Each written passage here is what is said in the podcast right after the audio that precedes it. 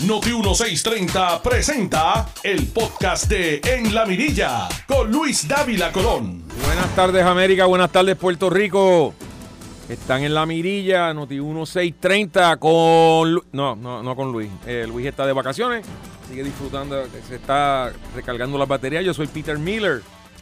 Eh, podrían preguntarse por qué él me puso a mí, pero aquí estoy. Vamos a echar para adelante con los titulares.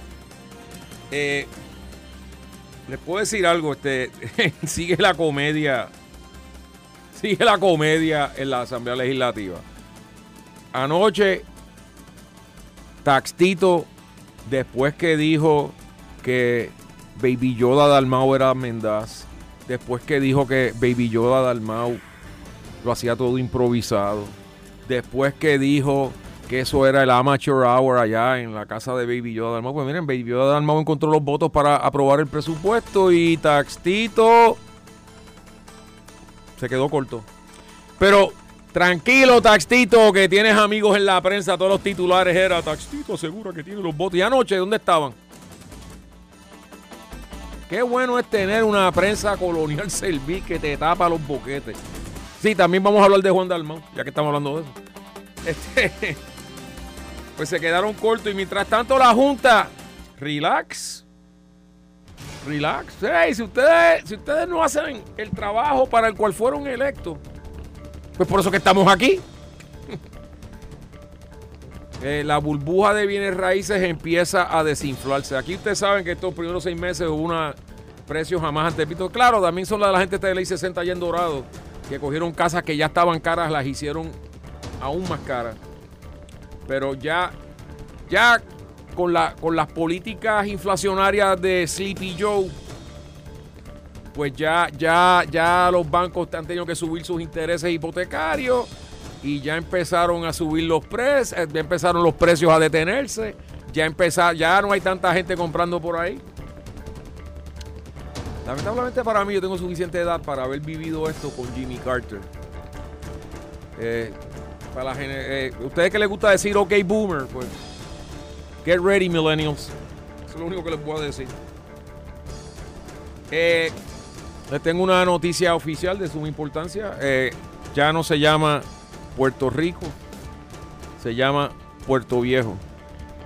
Ustedes saben que a cada rato, cuando me, me tengo turno, yo les hablo del problema eh, demográfico de la isla. Y se está cuantificando finalmente. Demasiado tarde en el día le están poniendo atención. Sí, la isla cada día se pone más y más vieja. Y eso lo que significa es que a medida que gente como Luis y yo, pues nos ponemos aún más, más viejos, no estamos solos. No me tienen que creer, todo lo que tienen que hacer es una de esas tiendas de Big Box y póngase a mirar por ahí, va a ver que hay mucha más cana que pelo, que pelo oscuro. Mucha más cana. Eh, simplemente este todos estos planes que oyen, todo este esfuerzo que hizo la generalísimo Yaresco para llegar al plan de reajuste, que, que también otro de los titulares que viene por ahí es como que, que- aprobaron la, privatización final de la de energía eléctrica. Todas esas cosas van a volar en canto. ¿Y sabe por qué? Porque no hay el material humano. Simplemente no va a haber la juventud para poder llevar eso a cabo, porque lo que va a tener es un montón de ancianos como Dávila Colón y yo viviendo en, en asilo, si es que hay alguien que nos pueda cuidar. Eso es lo que eso es lo que viene por ahí en esta isla, ¿saben?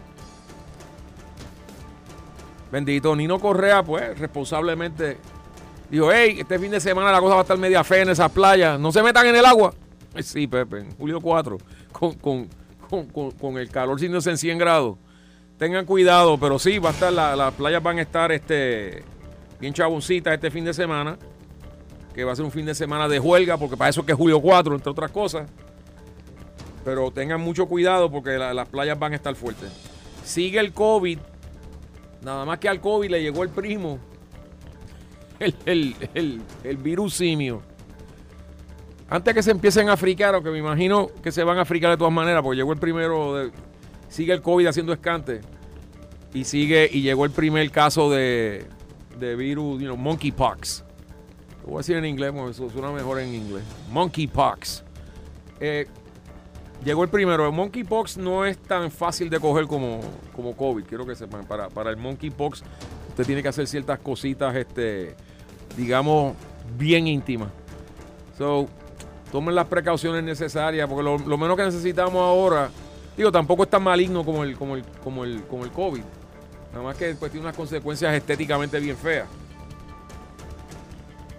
Y como dije, eh, la juntadura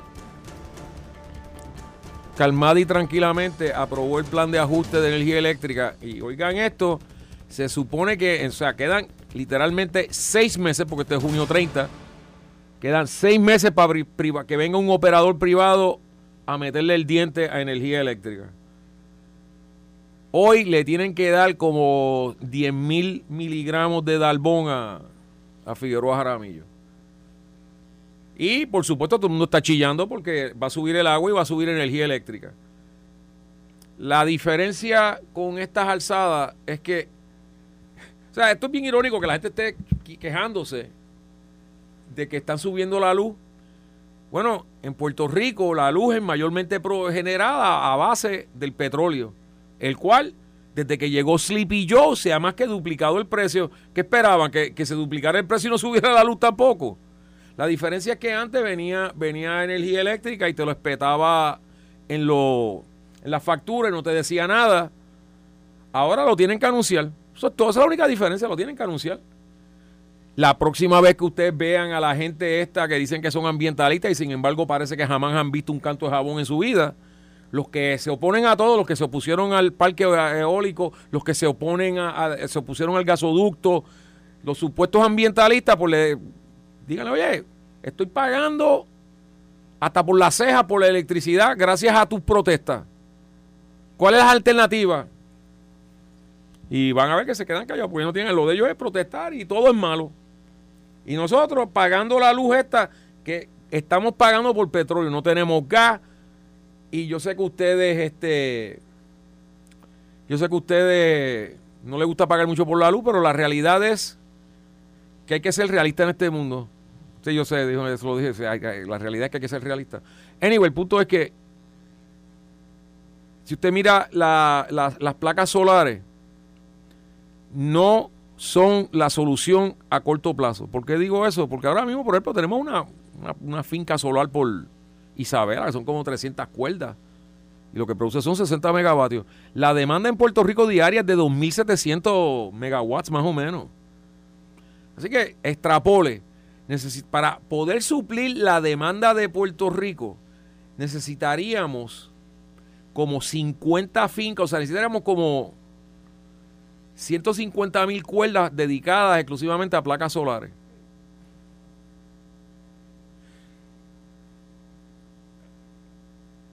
Este. Así que ese es el problema. Eh, otro titular Finalmente vuelve Juan Dalmau a, dar la cara, pero es un como, como Alfred D. Newman de Mad Magazine. What? Me worry? No, no hay nada malo. No, no, no, no, no. Eh, o sea, tapando y. Ese es el PIP, esa es la patria nueva. Tienen un serio caso de acoso. El, el, María el tipo, el Eliezer Río ese trabaja para María de Lourdes, ni lo han suspendido. Tú podrías suspenderlo por lo menos de, mira, no vengas aquí en lo que, en lo que se resuelve, ni eso. Ese es el PIP que tenemos. es la patria nueva. Eh, hay un video por las redes que está Chichón de Piso acosando a un trabajador que tiene una pala en la mano y el trabajador casi siembra a Chichón de Piso. Yo, miren, este, ese individuo, yo no le voy a dar pauta de mencionarme, pero todos ustedes saben de quién yo estoy hablando.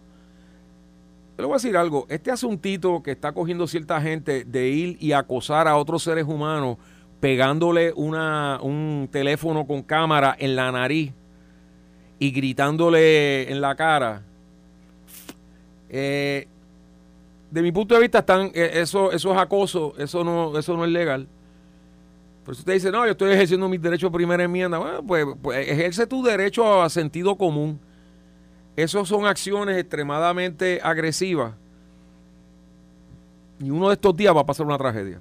Porque no todo el mundo tiene, tiene la pasta para que venga alguien y se te plante en la cara y se ponga a insultarte y a gritarte improperio No todo el mundo tiene ese tipo de pasta de poder aguantar eso. Y esta gente, chichón de piso es el clásico, ahora ya ni se mete con, con funcionarios públicos, ahora con, con, un, con un humilde trabajador. Deja eso, chichón. O sea, yo espero en Dios que esto no ocurra jamás. Pero tú no puedes estar viniendo haciendo ese tipo de cosas a la gente. Todo el mundo va a reaccionar tranquilo. Eh, en Estados Unidos, Sleepy Joe dice, vamos a codificar a Roe versus Wade. Digo, los demócratas tienen el Senado, son 50-50, así que entra a Cámara y puede romper un... Y dicen que van a romper, no van a usar el... que van a coger el filibuster y lo van a echar para el lado. Por último, eh, a Ricky Martin le meten una demanda que si la, si la mitad de las alegaciones son ciertas, como le decía Lucy Ricardo a Ricky, Ricky, you got some explaining to do.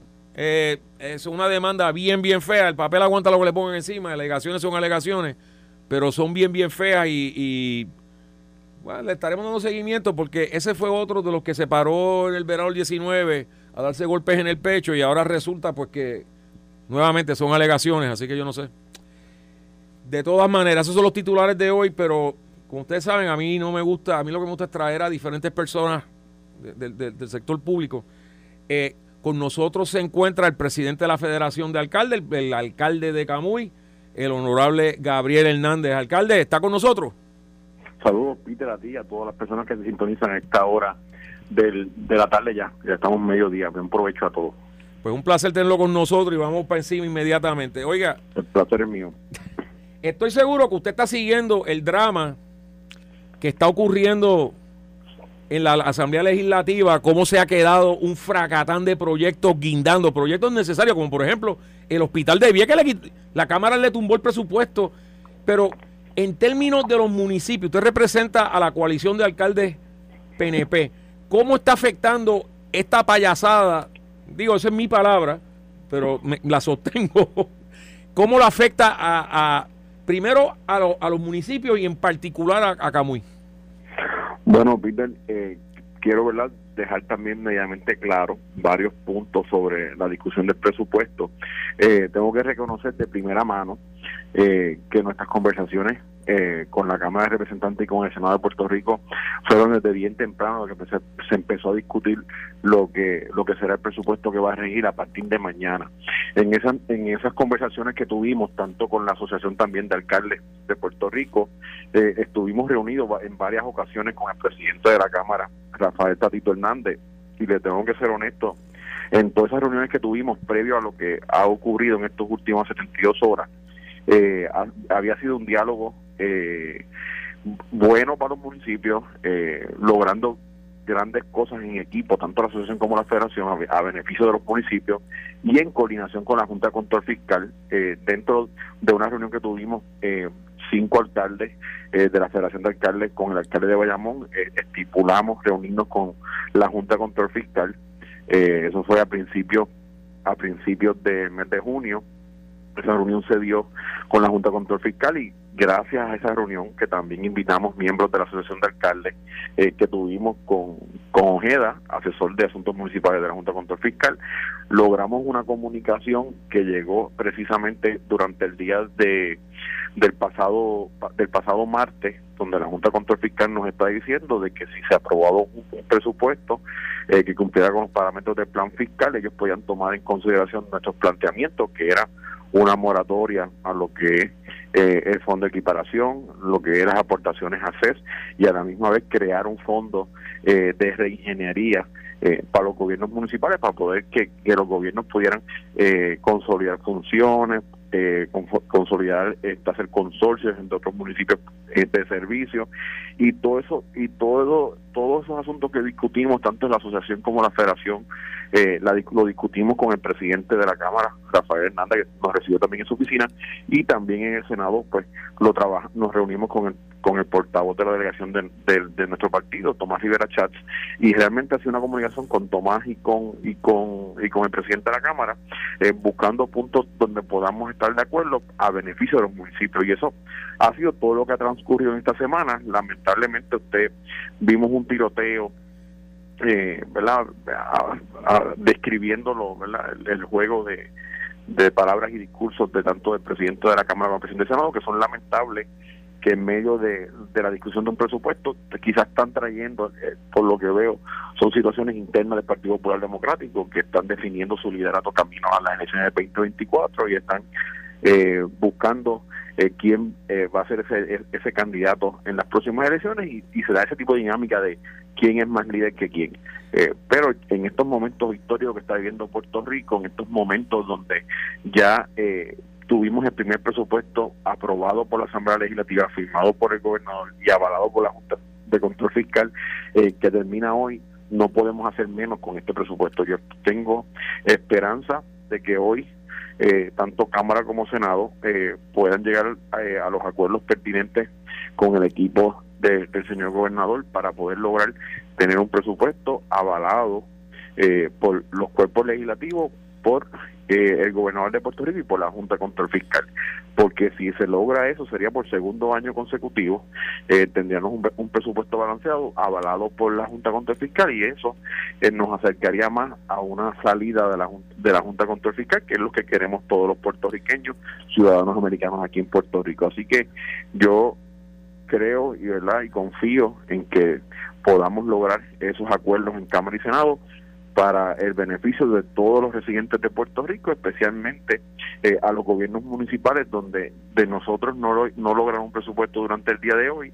Estamos hablando que estamos poniendo en juego las ayudas eh, de vivienda, las ayudas de amas de llave que le dan los gobiernos municipales para cuidar ese viejito que te escuchaba antes de comenzar la entrevista que estabas hablando que, Puerto Rico era, era una isla vieja, pues la cantidad de adultos mayores en Puerto Rico cada día son más.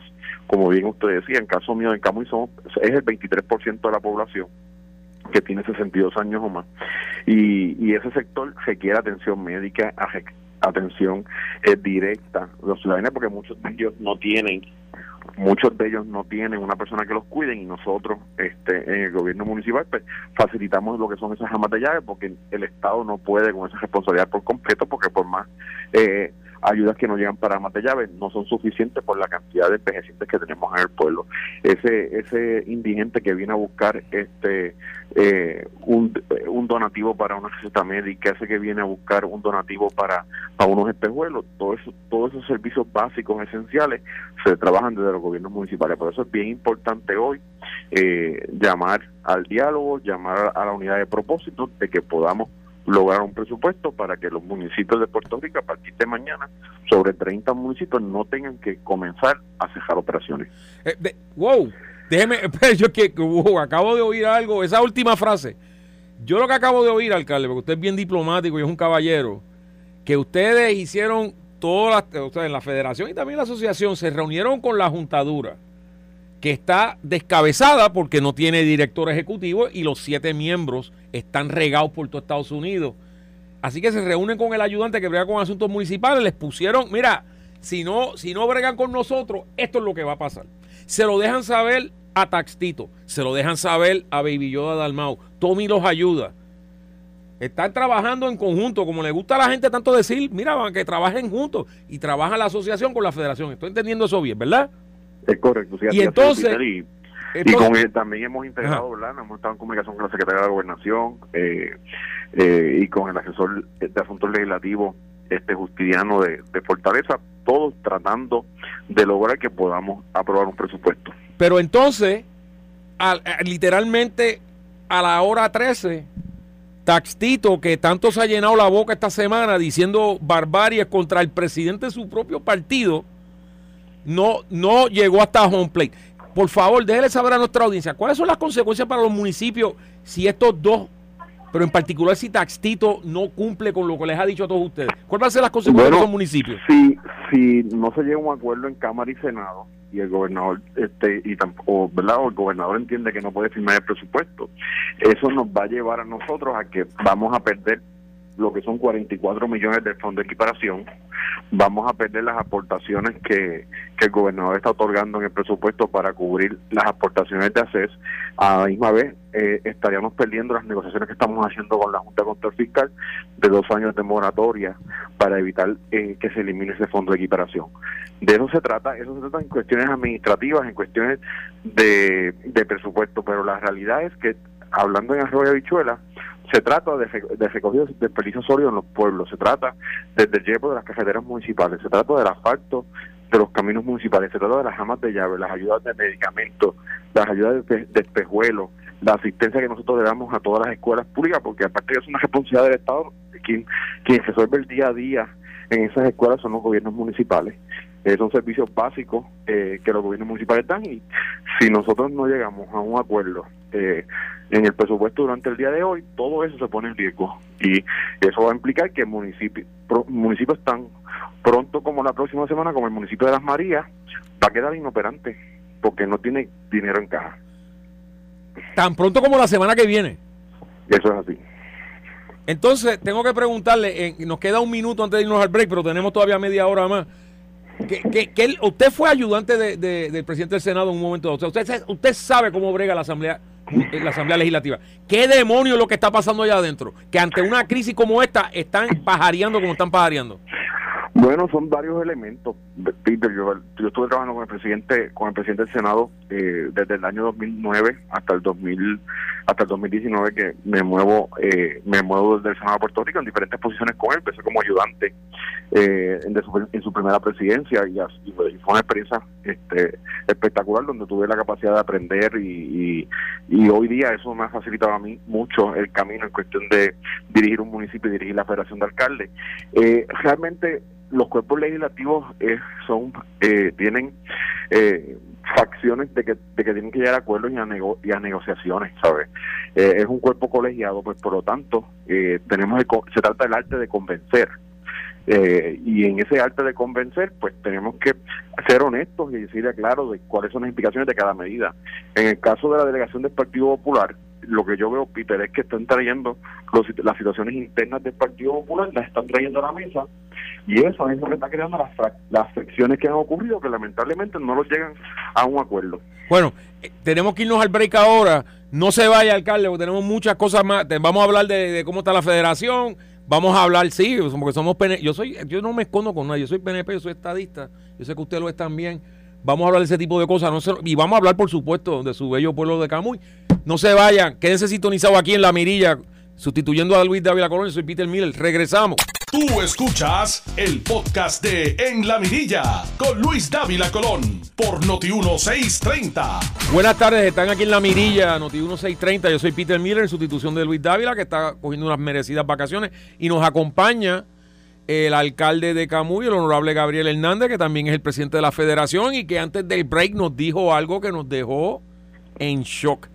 En resumida cuenta, si no se llega a un acuerdo presupuestario y rápido, usted mencionó las Marías, alcalde. ¿Qué otros municipios usted cree que se van por, se van por, el, abismo? Las, Marías, siendo un municipio ¿verdad? federado, pero también eh, los municipios que están bien críticos eh, de la asociación, eh, estamos hablando de Comerío, estamos hablando del pueblo de Maricao, son pueblos que realmente pues dependen de esta de este, de este fondo de equiparación en, sus más del 60%. Eh, o sea que esto corta, esto corta azul y corta rojo. Eh, y aún así, o sea, cuando usted lo pinta de esa manera, mi, mi, mi reacción inmediata es que, esta gente sí que está siendo irresponsable porque están poniendo en juego la calidad de vida, la poquita que tienen de, de miles y miles y miles de puertorriqueños. ¿Cómo es posible que supuestos y alegados servidores públicos se comporten de esa manera, alcalde?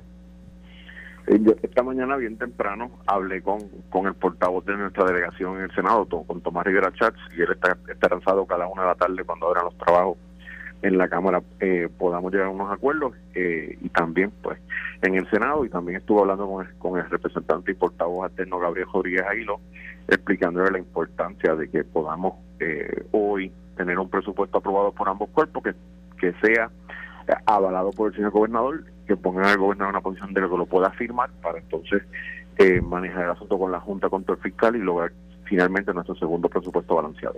Eh, Así que ese es el reto más grande al que, y usted obviamente como presidente de la federación, pues su, su, los, los alcaldes federados le están comunicando sus preocupaciones. Y me imagino que también el presidente de la asociación comparte las preocupaciones. ¿Por qué me dicen que están todos en el mismo bote?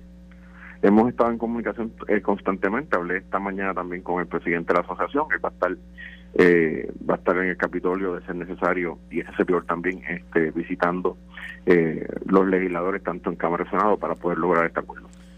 ¿Van, a necesitar bates para que entren en razón o, no, no, no, lo que tenemos que ver los puntos que estamos de acuerdo, los puntos que faltan por, por finiquitar y finalmente eh, lograrlo y, que todo el mundo ponga de su parte.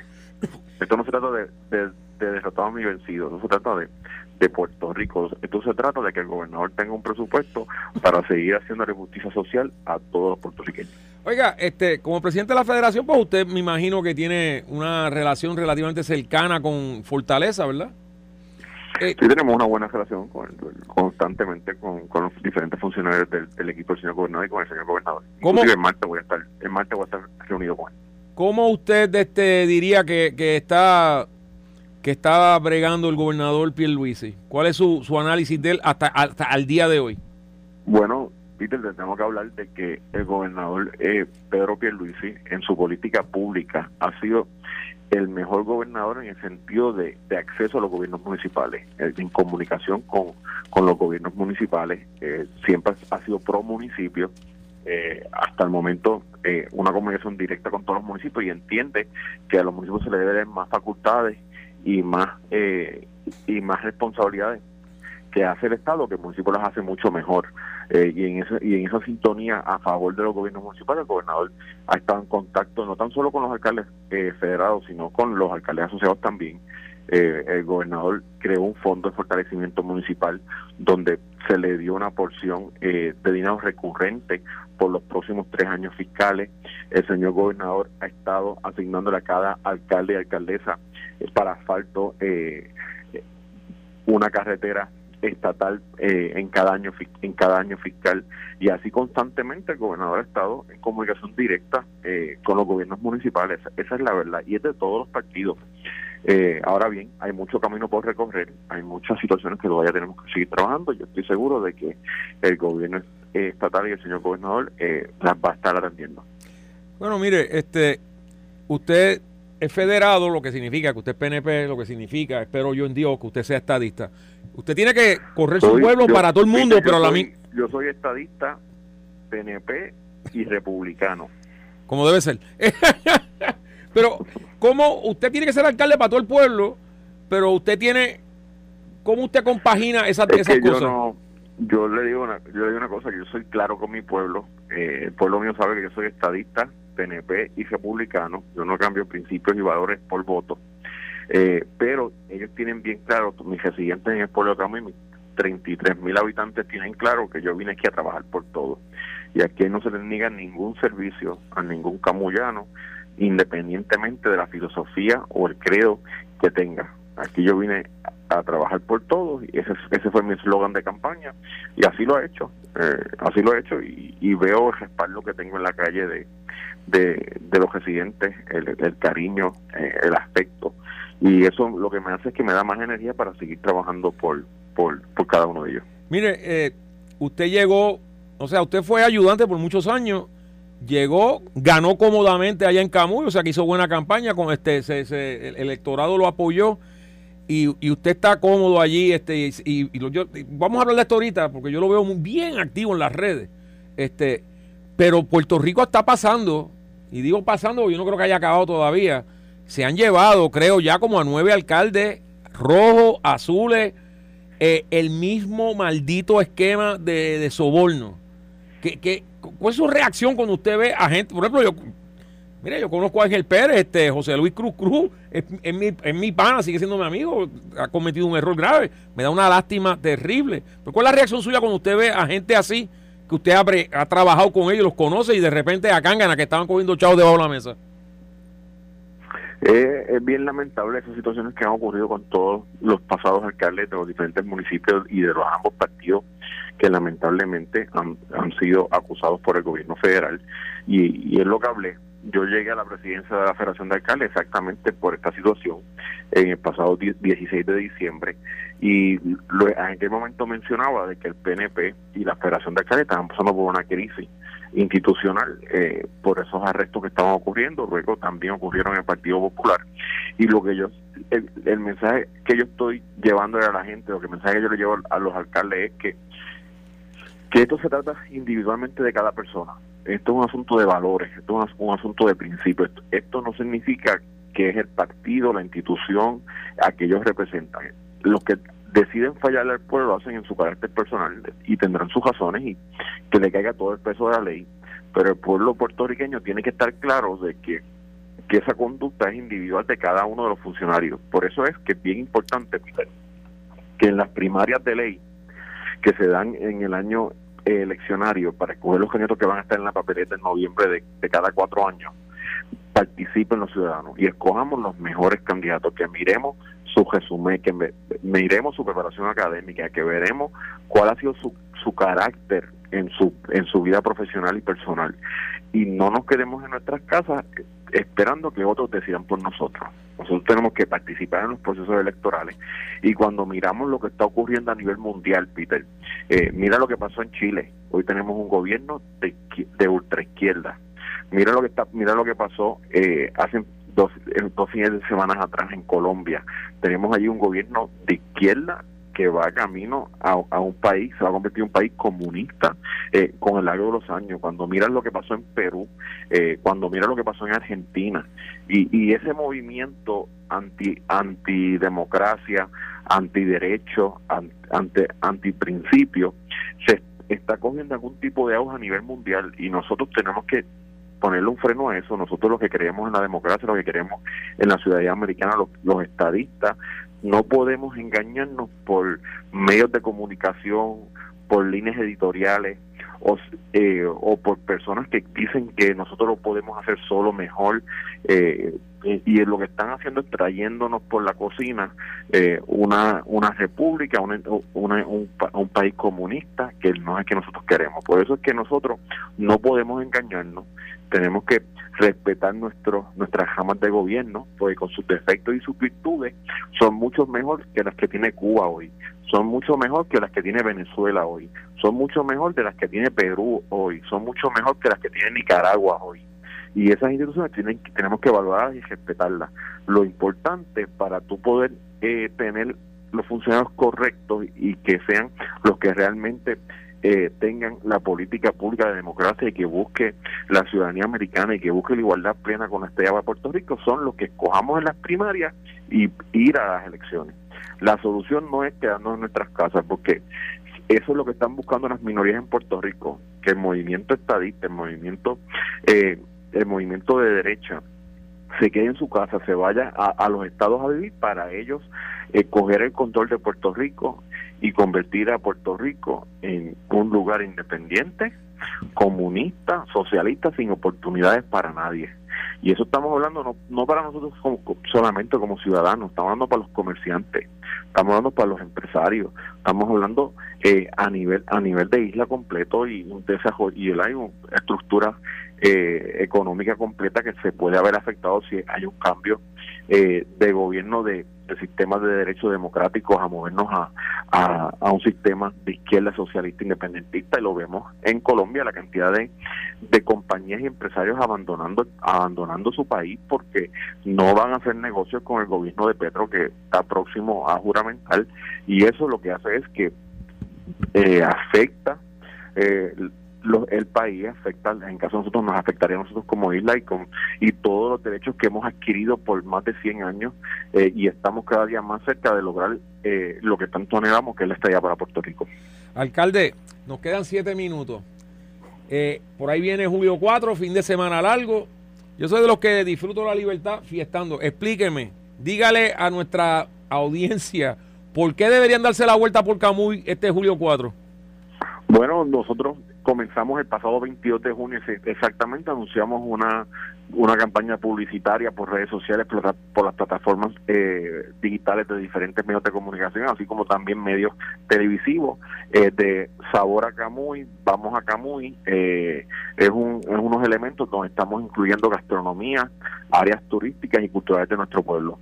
nosotros, estos últimos dos años que llevamos como dirigiendo la ciudad romántica de Camuy, hemos estado fomentando lo que es la cultura, lo que es el turismo y lo que son nuestros comerciantes locales, la gastronomía, que es única en Camuy. Yo, yo puedes entrar a las redes sociales de Camuy City para que puedas ver y escoger la ruta que quieres que quieras cuando vengas a Camuy por primera vez. Tienes la ruta de, de la costa, que en el área del bañario, que tenemos restaurantes, comida criolla, eh, de todas de, todas clases en, nuestro bañario en el Peñón Cruz y tenemos una oferta gastronómica en lo que es la carretera número 2 eh, y también el casco urbano de nuestro pueblo, que lo estamos rehabilitando. Tenemos un sinnúmero también de ofertas gastronómicas. Eh, ya, que sigue, ya que usted sigue hablando de comida, yo sé que usted me va a decir que todos los restaurantes son buenos, pero por lo menos dígame tres donde uno se puede dar una buena altera allí un, bueno, a mediodía. Allí, eh, uno de, nuestros iconos restaurantes aquí que en Camuy es lo que es el Fogón de la Abuela, que se queda en la ruta en la ruta de la playa también tienes eh, Ojana, que queda también en la ruta de la playa. Eh, si quieres ir a, un rooftop, el único rooftop que tenemos en Camuy, en el casco urbano, que es frente a la plaza, que se llama La Bandera también, eh, lo puedes visitar y si quieres un, un, buen refresquito y es bastante frío, puedes pasar por el almendro, que también tienen sus tragos de la casa, eh, al deleite de todos los que nos visitan. Eh, Ahora un poquitín algo, un tema un poquitín más serio. ¿Cómo, ¿Qué usted ve en este cuatrenio los retos más grandes que usted tiene en Camuy?